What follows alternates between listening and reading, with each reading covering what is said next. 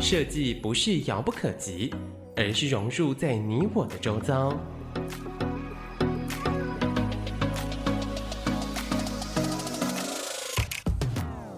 设计台湾，带您认识当代最具代表性的设计。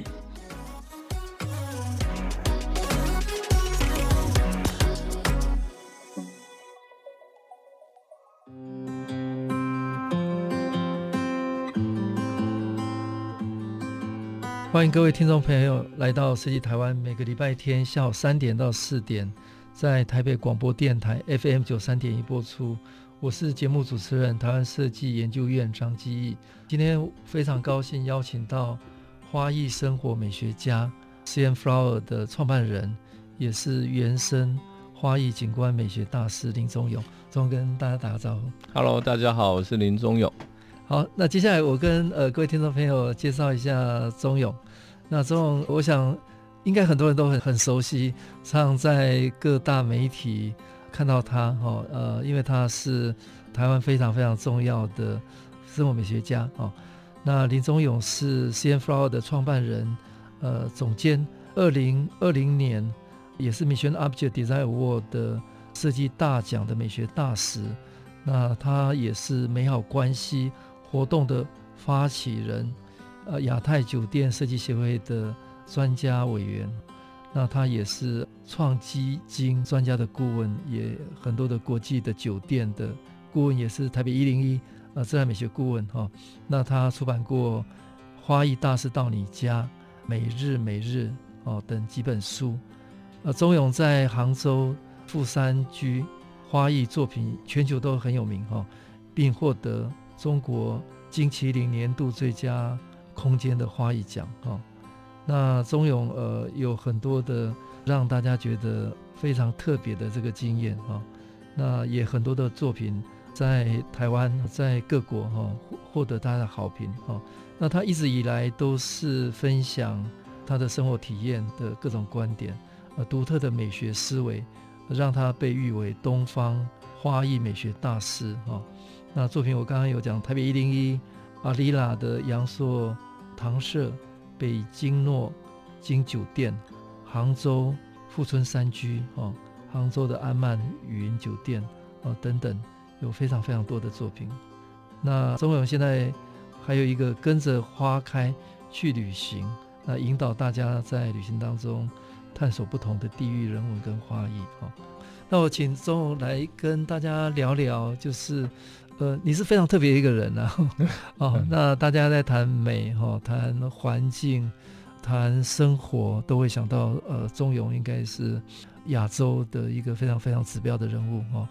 那你现在会会走到这条路，在你年轻的时候，嗯，不管你是在哪里成长，嗯，呃，求学，有没有一些比较特别的经验影响的你后半辈子决定走这条路？好，谢谢张老师哦。那个，其实刚刚在讲那个，好像做过的事，或者是一些得奖或头衔，然后我才听听听，发现，哎，怎么还有，还有，还有这样，就发现原来这好像这二十几年来的时间，真的累积了很多很多这个事情。然后我就在想说，其实从创业前期到现在的这段时间。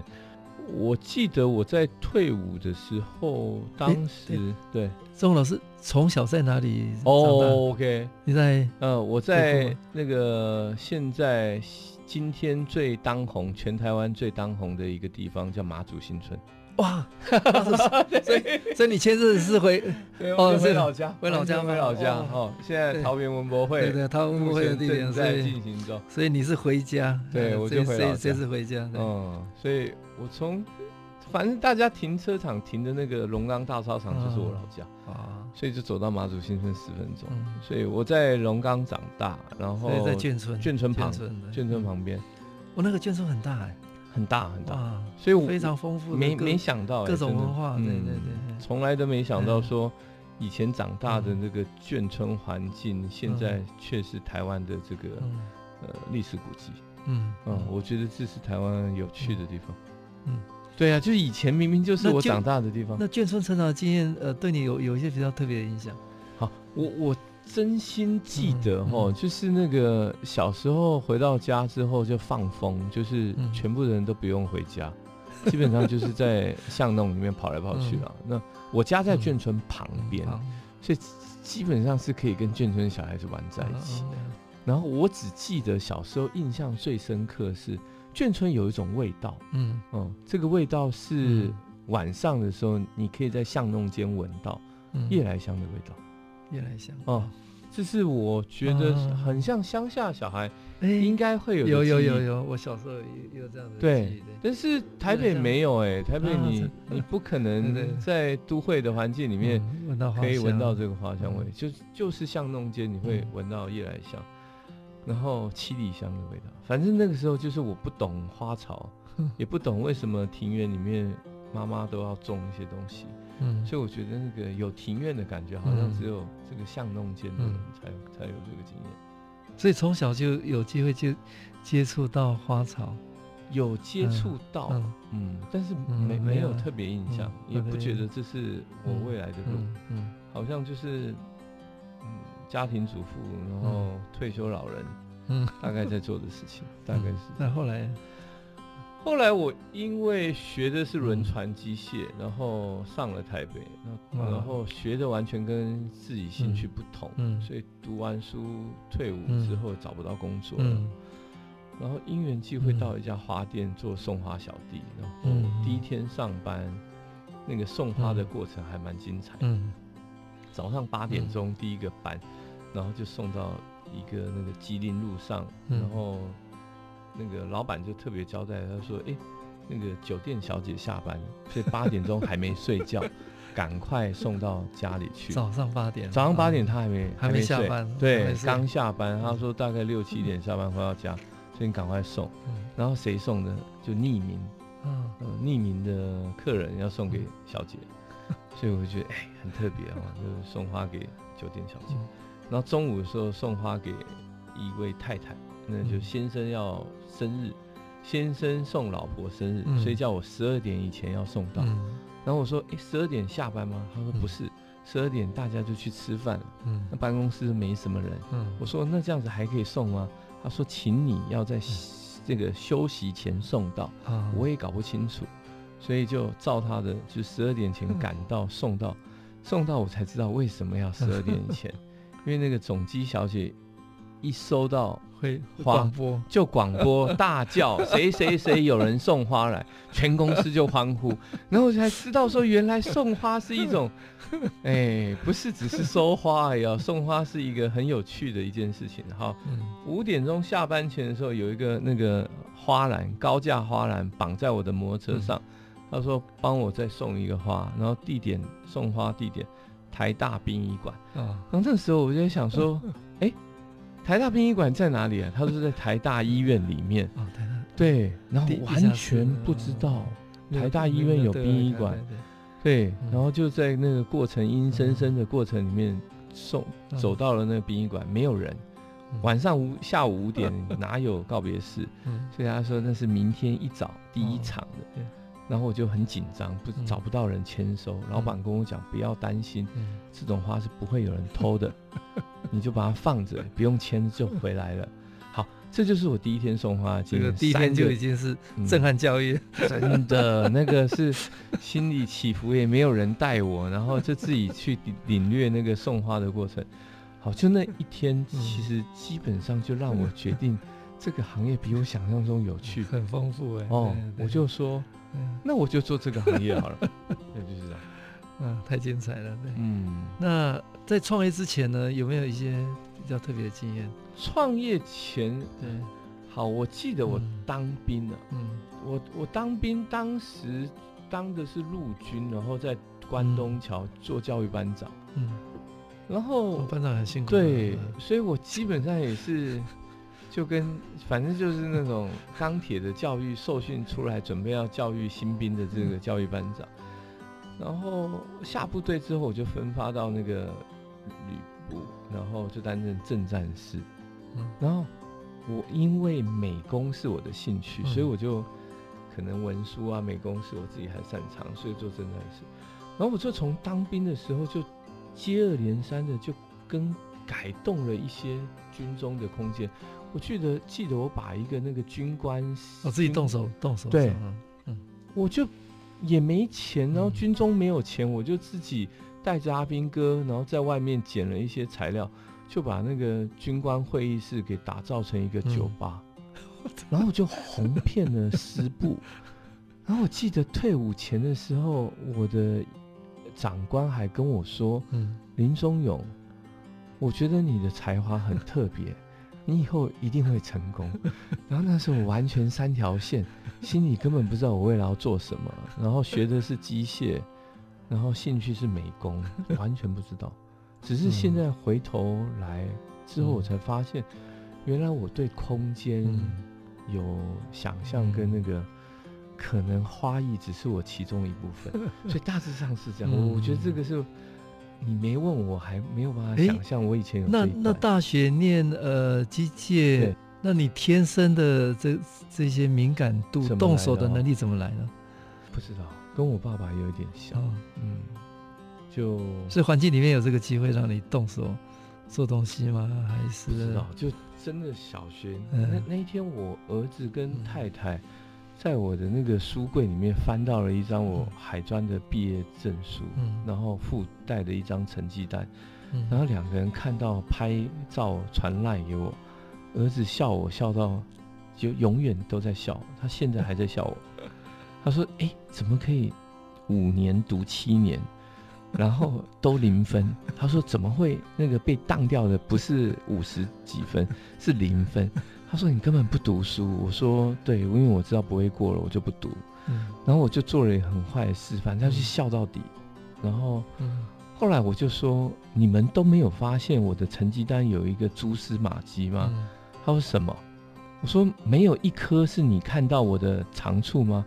他说：“没有。”然后后来我指给他看，二年级上学期的选修课美术哦，所以他填在一个那个选修的美术对。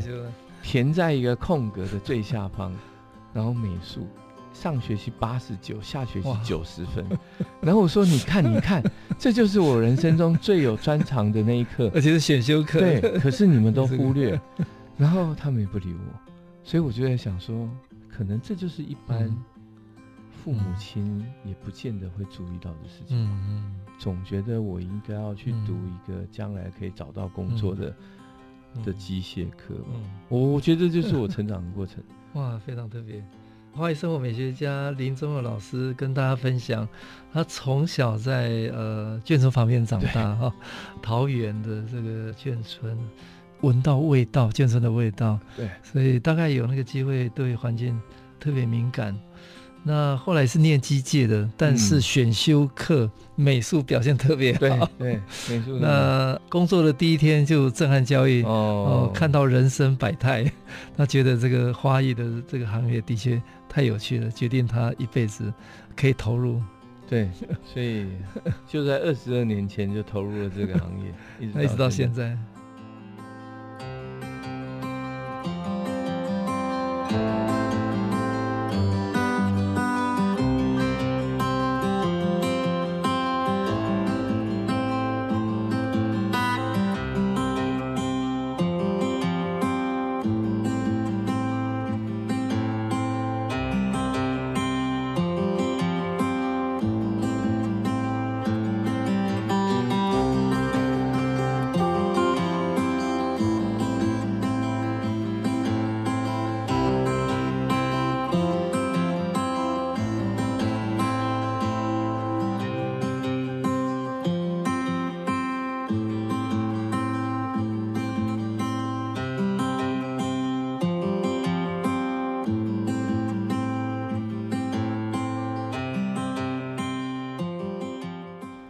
听众朋友来到设计台湾，每个礼拜天下午三点到四点，台北广播电台 FM 九三点一播出。我是节目主持人台湾设计研究院张基义。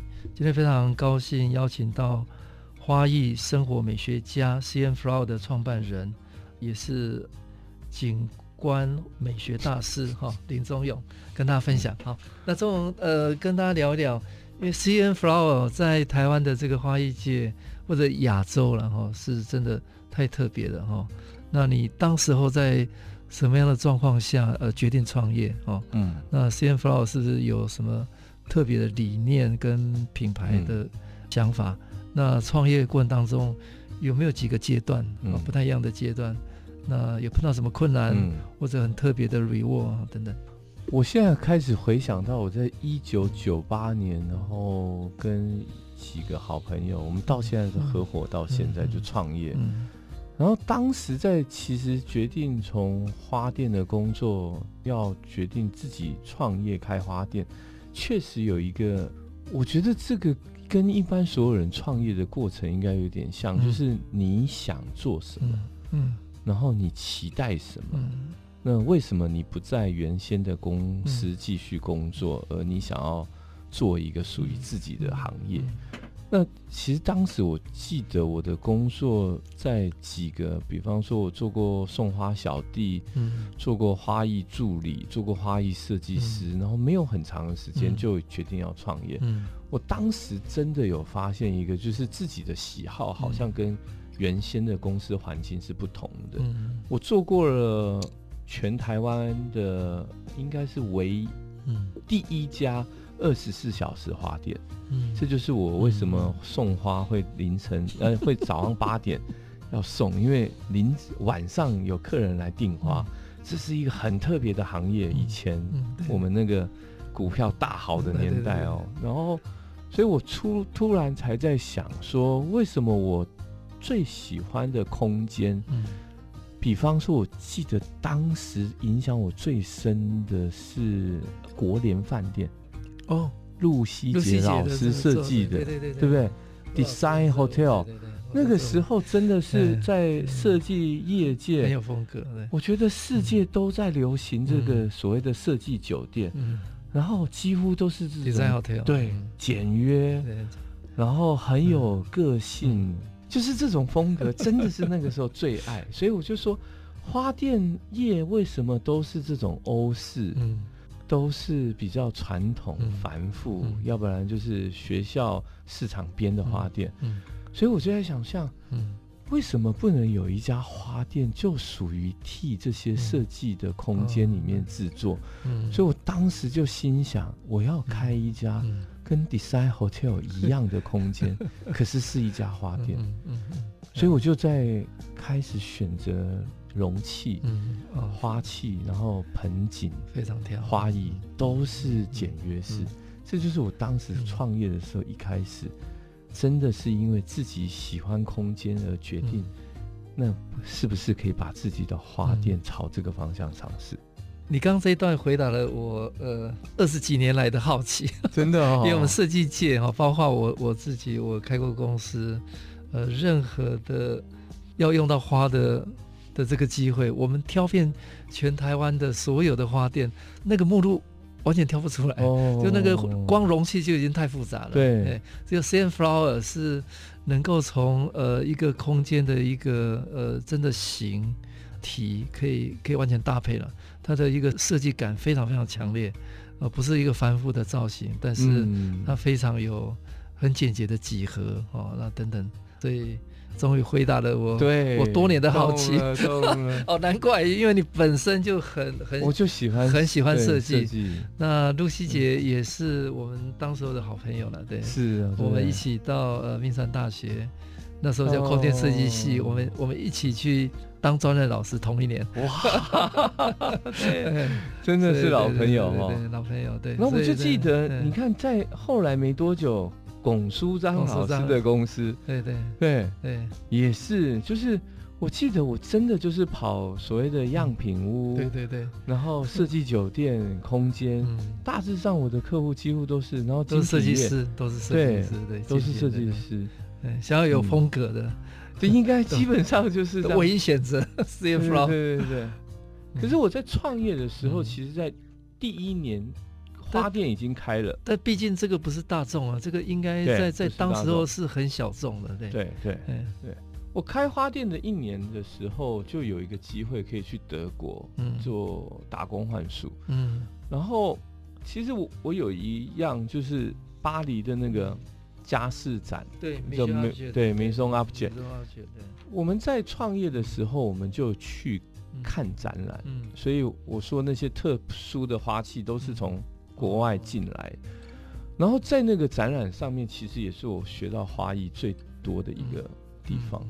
就是说，你真的可以看见花卉在欧洲人的生活领域上面，它真的完全融入在生活空间、整体的环境里面。嗯，所以你看那个展览，每一个摊位卖家具的、卖厨具，就所有这些国际品牌，花艺空间里面的花艺，绝对是一个嗯。很重要的重要的生活体验跟品味。所以你从展览里面可以看见，为什么这些用花的方式。绝对跟一般传统学术、学花的观念完全不一样，所以我那当时才觉得，我说那个是哪一年？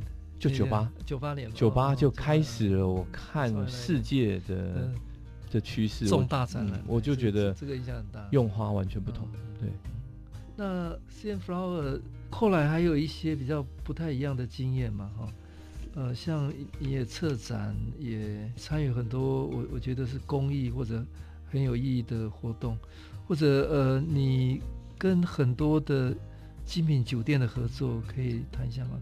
好，呃，这个应该很特别的。我 我记得我第一家那个百货公司的花店是开在信义成品成品书店一楼，然后那个开花店经验，我也觉得很想分享。很多人可能都会好奇说，为什么在成品书店的一楼？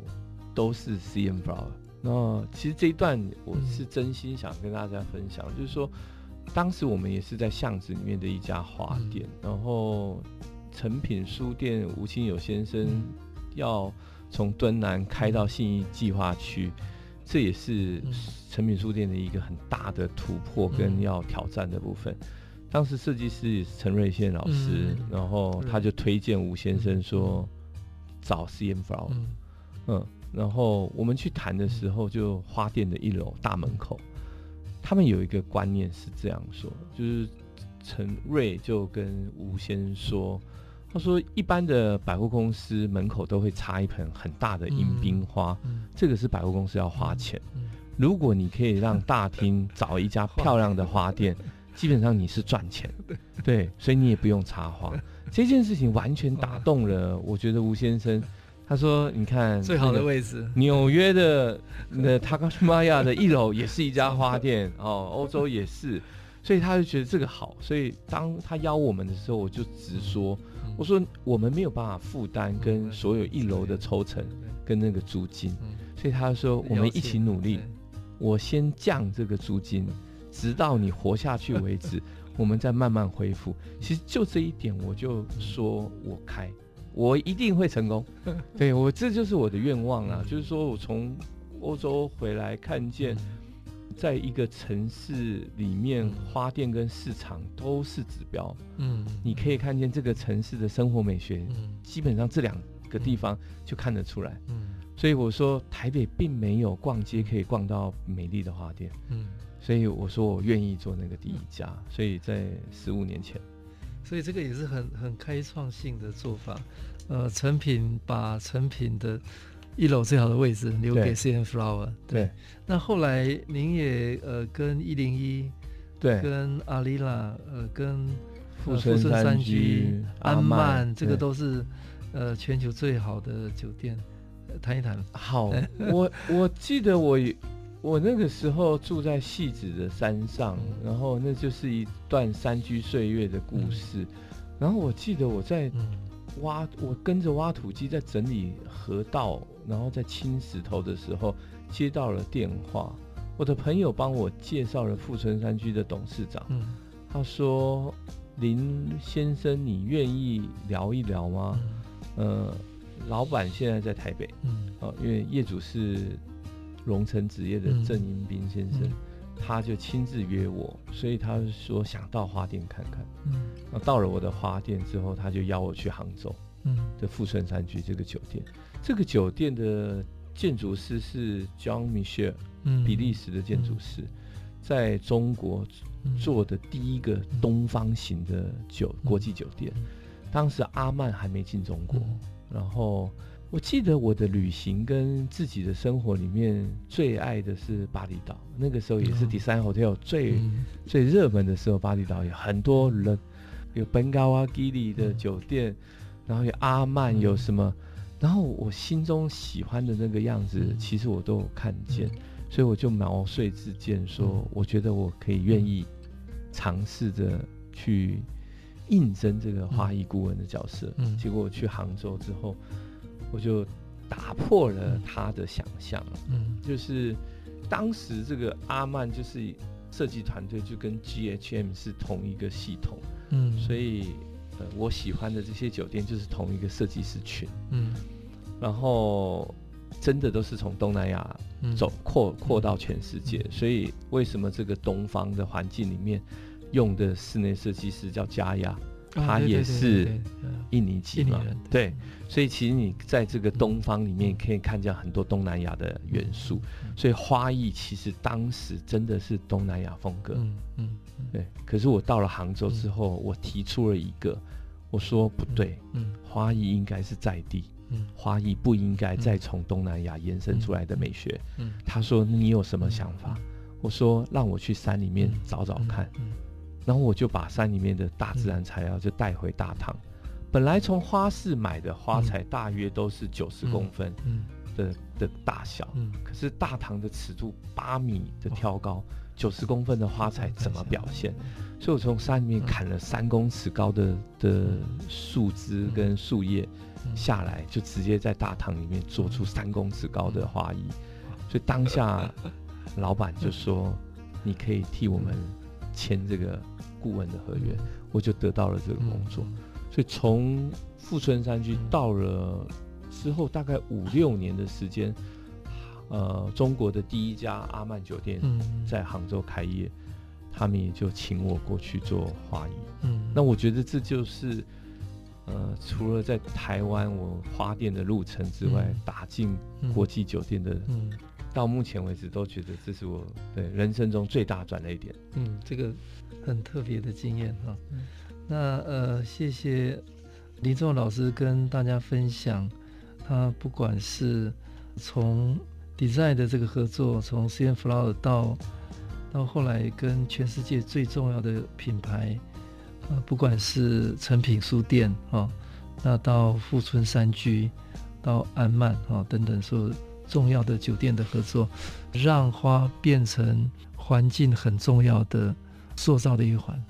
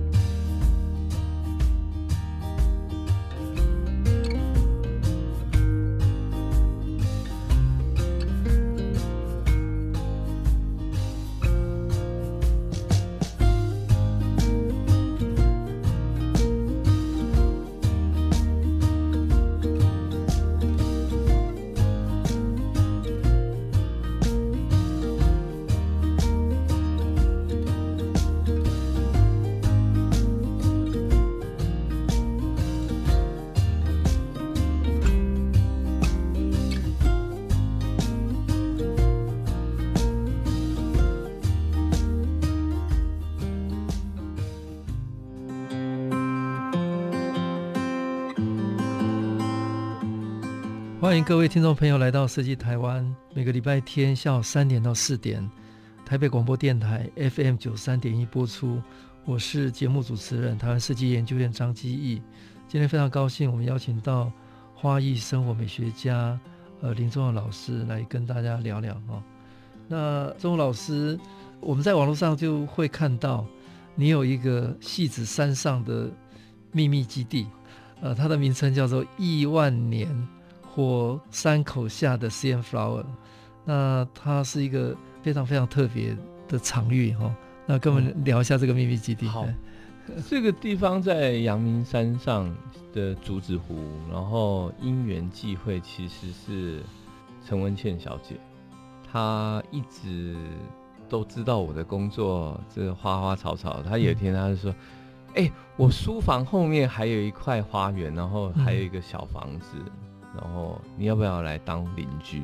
嗯，然后我就跑上去看，哇，这块花园竟然可以看到火山，所以小油坑就在我的眼前，看得到。哦，所以我就说，这不就是阿曼在寻找的这种最顶级、世界顶级的风景吗？嗯，所以我说，好哎，如果能够住在这里，或者在这里有个花园，我觉得很棒。所以名字由来就是这样。就是因为我看得到看得到火山口，亿万年的火山口，所以我就取了一个这个很耸动的名字。其实逻辑真心只讲，台湾拥有非常多。好的世界级景观，嗯，对对。可是这些景观地不见得是一个住宅用地，对，它就是一块农地。嗯但是一般人对于农地可能就没有办法去使用，嗯。所以我的行业特别，我就是跟花草打交道，我不用谁用，所以我就说，那我就当花园就可以了哈。所以我的用途那里就是一个花园，所以我而且好玩啦，好玩就是我的房东我们是租的，嗯，我一直以来都有一个。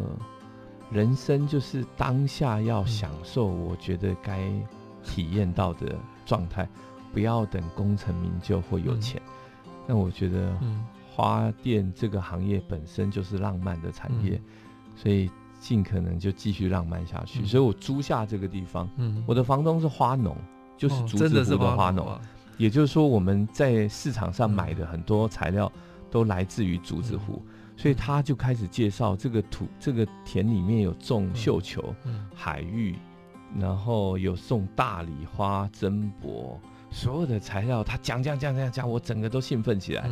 这根本就是我喜欢的，所以我就说，你可以不要挖走吗？嗯，我租你的地，可是你继续种。他说哈，那这样你租我的地干嘛？我说你挖走了，我也要买回来种，所以逻辑上你就留着，就继续种，所以我们就很好。他就说好啊，那我就种。你如果要用，你就跟我说，我就卖给你。我们之间变成是一个上下游整合，然后我付钱，然后他继续做一样的事情。他还种花，所以我开心的要死。然后我种什么都不会活。都是他告诉我要怎么种，怎么照顾，什么时间。所以我在这几年的时间，其实我学到的超乎我自己的专业，这就是我最开心的一。然后所有东西他都帮我，嗯。他他不懂的、没看过的，他也说种种看。所以我就觉得好好哦，我基本上等同于找到了一个农民顾问，然后在我的地方，所以我们之间的关系非常非常棒。所以他说该。割草了，嗯，该施肥了，该喷农药了。他说绣球花不喷农药过不了，所以我才觉得说，哇，原来真的这样。他才告诉我说，你在市场上买花，你只要看到上面有粉红色的粉末，嗯，那个不是什么，那就是农药残余的。所以我就说，哦，所以我我就觉得说，这就是我在这个嗯火山口下的 CN 花园。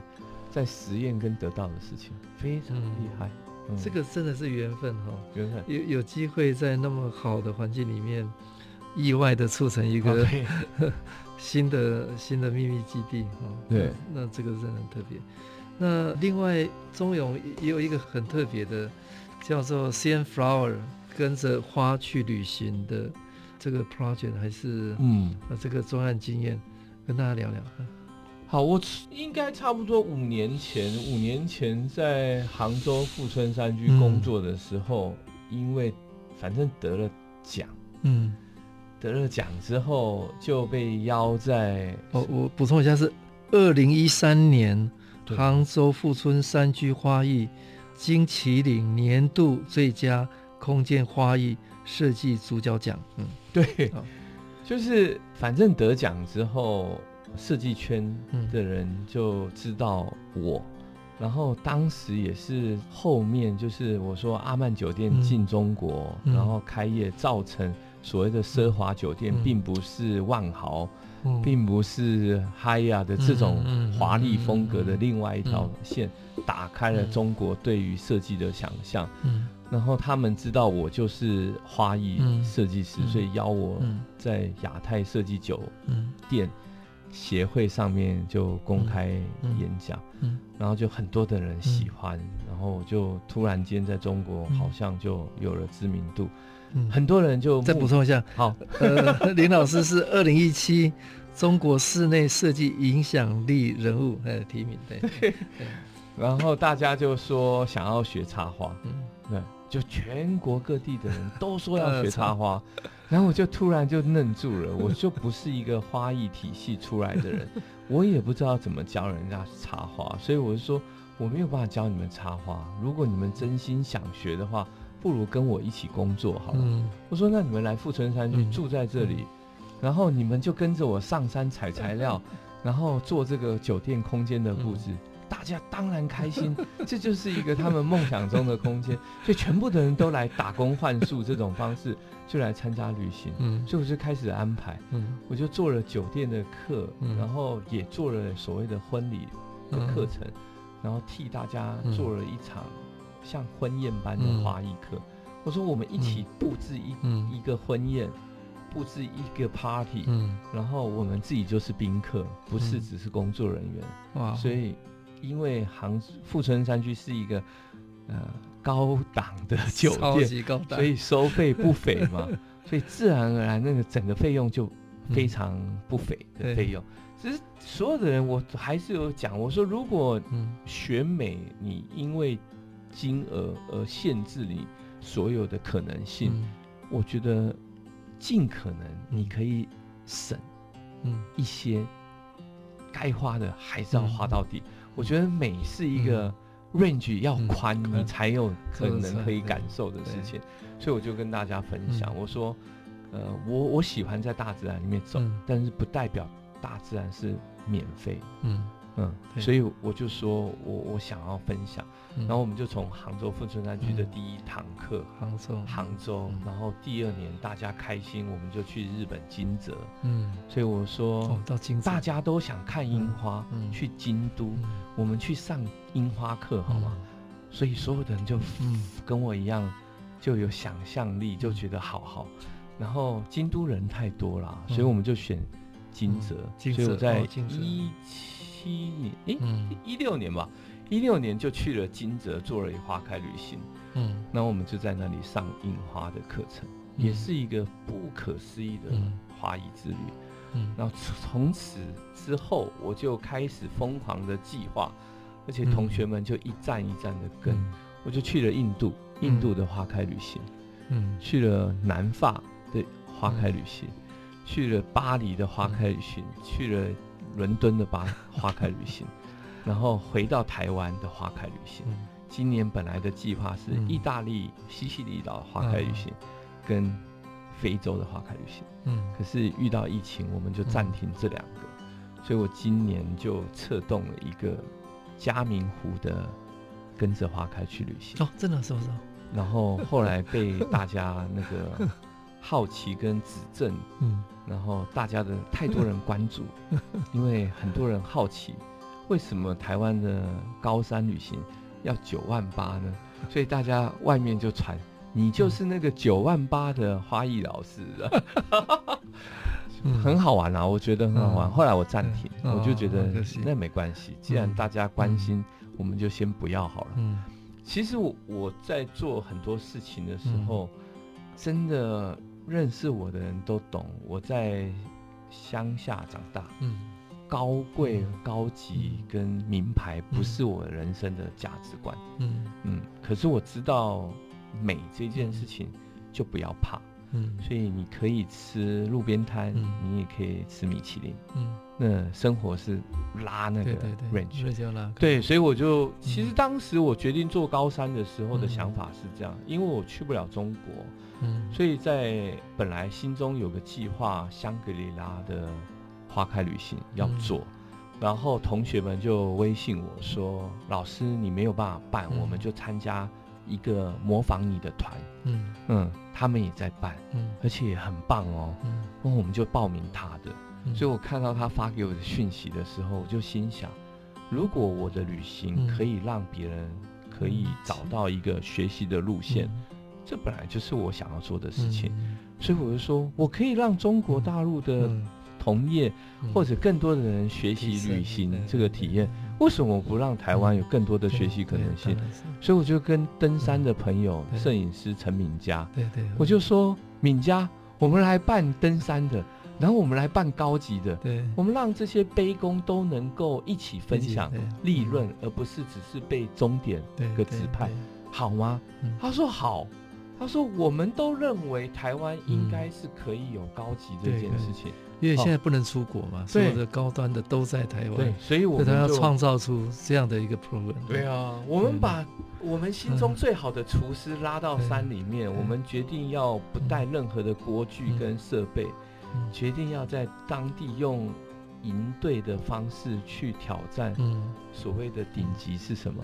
我说这一堂课不用剪刀，因为我们不要采集任何山里面的材料，都用剪的跟搬运的。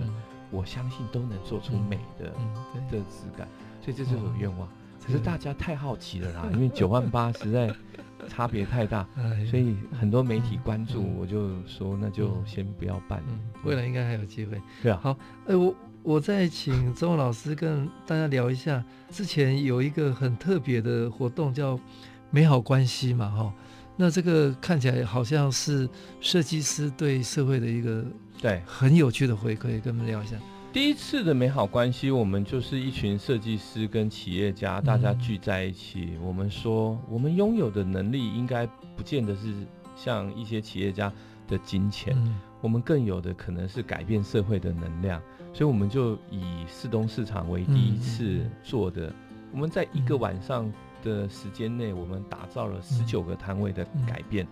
那完全是无偿的，设计师出设计的经验，嗯、然后学生们用他的工艺，嗯、企业家用他的企业的的逻辑，然后去帮助这些摊位可以做改善，嗯、然后成功做出了很大的改变。传、嗯、统市场有着自己新的创生的面貌。嗯、隔一年，我们就做了一个叫梳洗计划。我们在公园里面，台湾应该有超过六十个公园，由艺人、企业家。加设计师一起做了一个叫书习交换的小图书馆，嗯，然后去年我们做了一个叫职人计划，我们把一个传承一甲子以上的台湾职人，在面临传承遇到的困境，透过设计师及创意的方式，如何嗯。让他们有可能可以再有地方创生的机会，这就是美好关系。嗯，谢谢花艺生活美学家呃林宗永老师跟大家分享。他的秘密基地啊，以及 CN Flower 跟着花去旅行世界的经验，跟他回馈社会的美好关系的活动。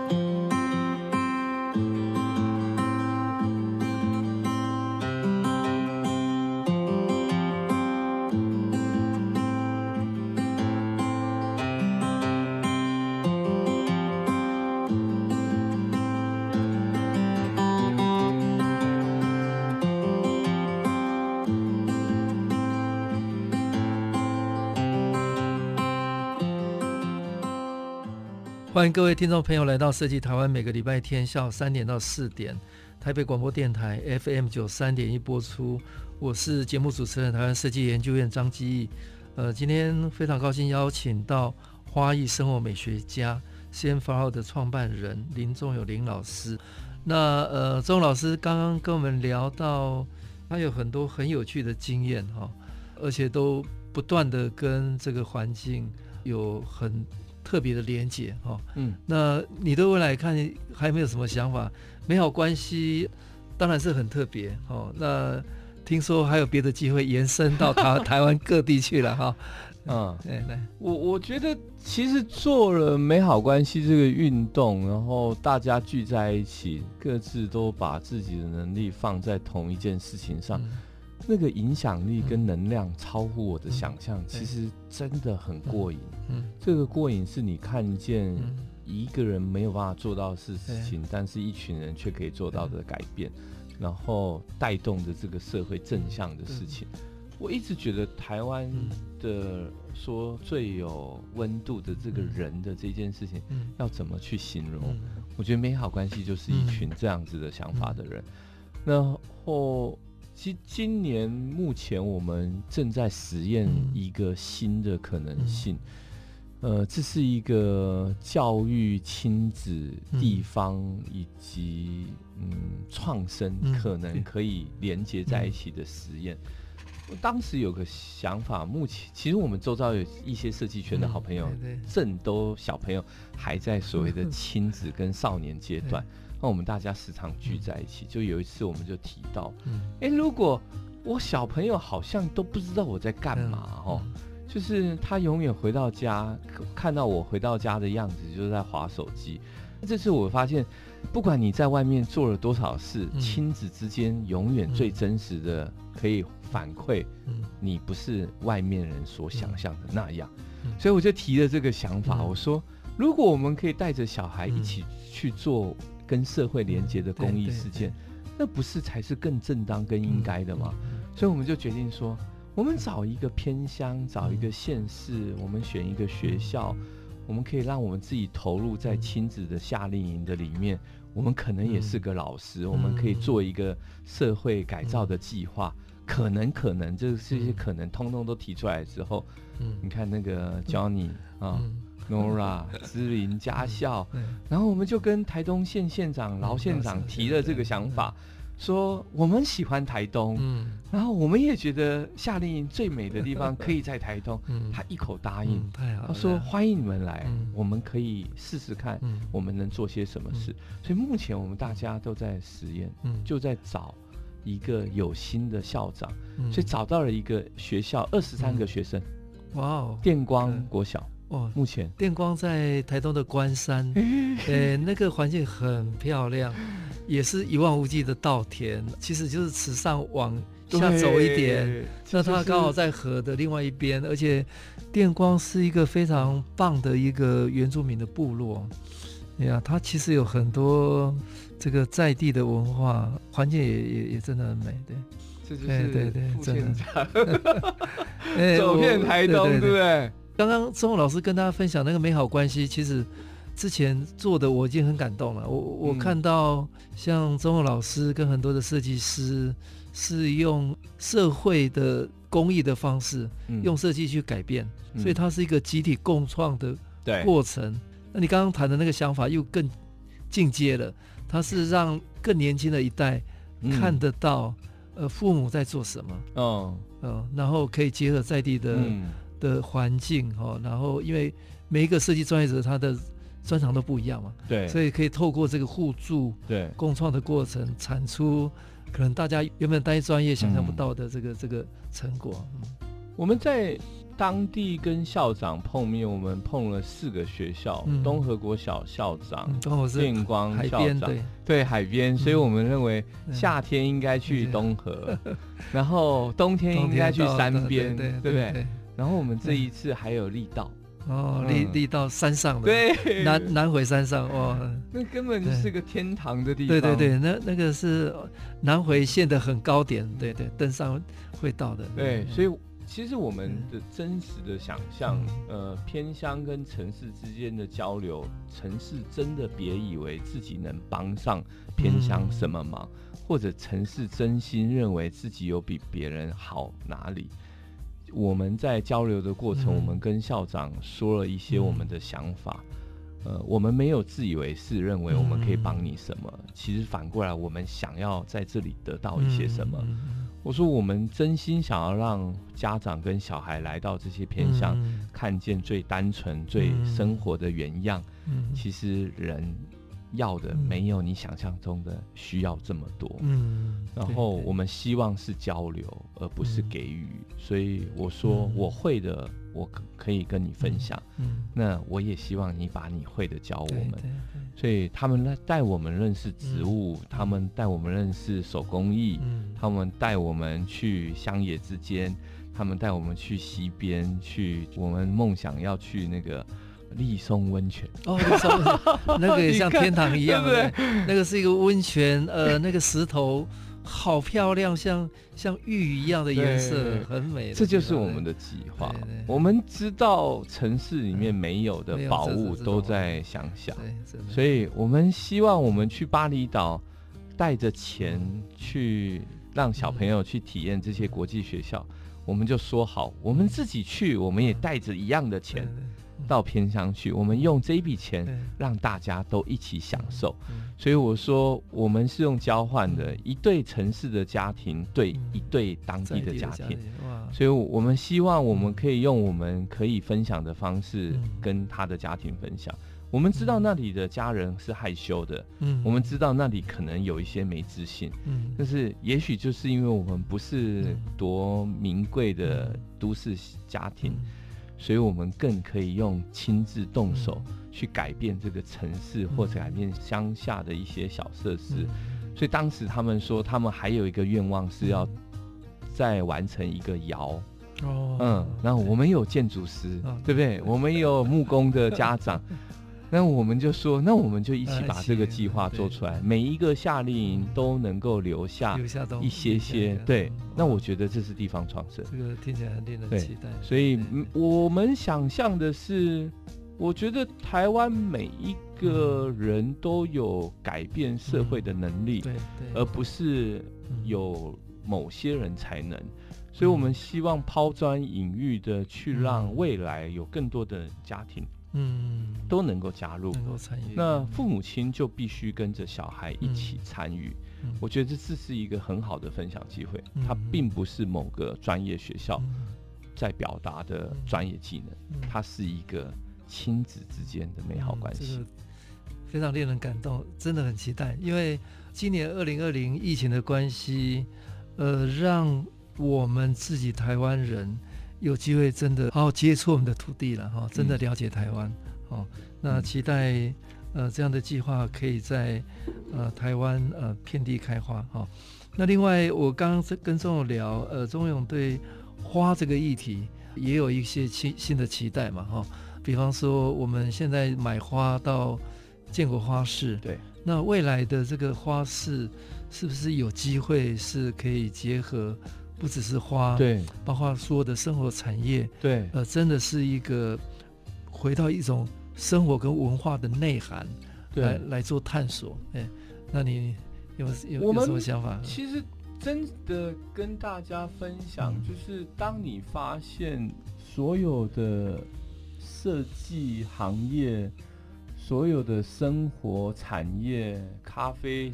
界、餐饮界、美学界、体验策展，全部结合起一个完整的能量，嗯、我们就发现，台湾好像其实还可以再把某一些已存在的这些街街廓或市集，可以再放大。所以我当时就跟几个好朋友大家提到，我说：“你去逛建国花市吗？”然后每一个人都说逛。然后我说我也逛，可是你有没有发现去建国花市的时候没有咖啡厅可以坐，对不对？没有小吃可以买，所以那些临时摊贩都好像是在这个既有的空间里面去躲躲藏藏。然后我就说，为什么不能有一个新的呢？所以我们大家就在想象，花博也有一个 Magic Magic，，也是有一个。这个农农神农市集，其实有在这个市集，可是这些市集感觉好像都不是建国花市这种常态的，对，所以它是一个一波一波的，所以我就说我我去的英伦敦的花市，真的都百年的，一百五十，对，Covent Garden 还有 Columbia 的那个水的那个花市，我说你看面包店、咖啡厅、餐厅。都很厉害的，店都很厉害，对，我就说。台湾有可能吗？所以大家就开始进行讨论。所以我觉得每一次的任何的计划，都是在于我们的生活之间发现的。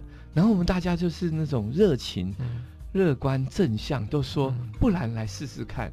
所以我们想要跟政府提出我们的计划。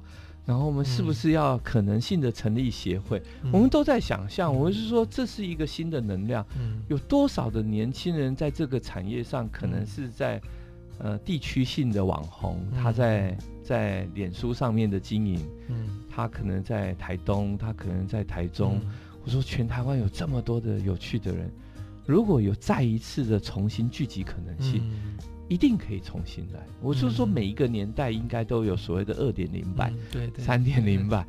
那我就突然的提到说，哎，如果市场也有一个二点零版，那会是一个什么样的想象？就是正在想象中。很期待呃未来的花市有机会完整的结合生活美学 各个产业。那林老师对台湾的年轻人有有没有什么样的建议？如果时间再再再回去，你再看看。以前的时代跟现在的时代，你你看到现在时代是不是有什么新的机会或者新的挑战？对新一代的年轻人有有什么建议？嗯，好，我记得前一阵子我才在跟以前的一些老长官们在分享，在我创业的时候，我才二十三岁，嗯，然后我心中想象着。那些知名的、已经体系比较完整的这些同业大花店，嗯嗯、我心想：为什么我的生意没有他好？嗯、然后，但是我们很有耐心，嗯、我们说、嗯、没关系。我现在二十几岁，我的客人可能也跟我年纪差不多。